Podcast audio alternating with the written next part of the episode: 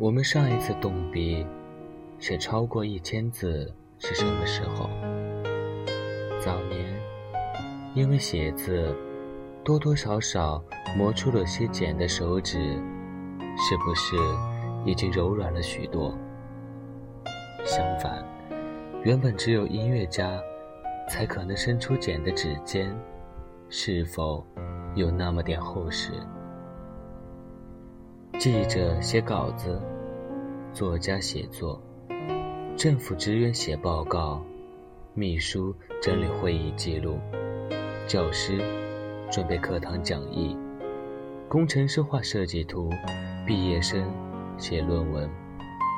如今，几乎所有脑力劳动者都是一台电脑、一张桌子、一天工作。就在今人越来越少书写的时候，可曾想，几百年前，书写曾是一门很不错且相当重要的职业。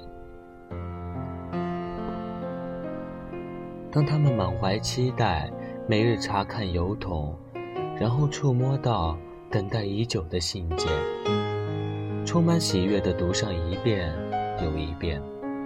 再小心翼翼地保存起来，直到几十年后，儿孙在整理遗物时，那些尘封已久的故事又被再次阅读，而这样的美好已成为往事。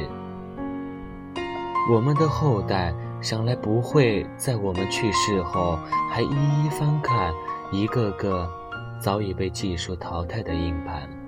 变换了若干地址的电子邮件，无数个不知道已身在何处，还是否能使用的手机。当然，还有那些平均寿命不过若干岁的社交网络 ID，更何况，他们也未必知道我们那数不清的账号和密码。原本可触摸堆在箱子里的纸张和上面的笔记，已变成浩瀚缥缈的互联网中的尘埃。我想，有毒的童年作者舒帕尔默说过：“儿童若是不写信，也不收信，那么他们将错过关键的能力培养机会。”手写付出的努力对于儿童来说非常重要。拿着铅笔，费力地在纸上书写，思考着表达最佳用词，纠结着拼写和标点。虽然很辛苦，但绝对值得。因为只有通过这样的练习，我们才能真正的识字，而识字是人类文明的重要标志。学生们由于缺乏练习，不但拼写、标点和语法等书写能力大幅度下降，手写出来的字也是越来越潦草，难以辨认。出于改卷的考虑，英国初中毕业高中写字有困难的学生可以申请帮助，会有成人来充当抄写员。帮着那些一分钟内写不出十个单词的学生把答案写出来。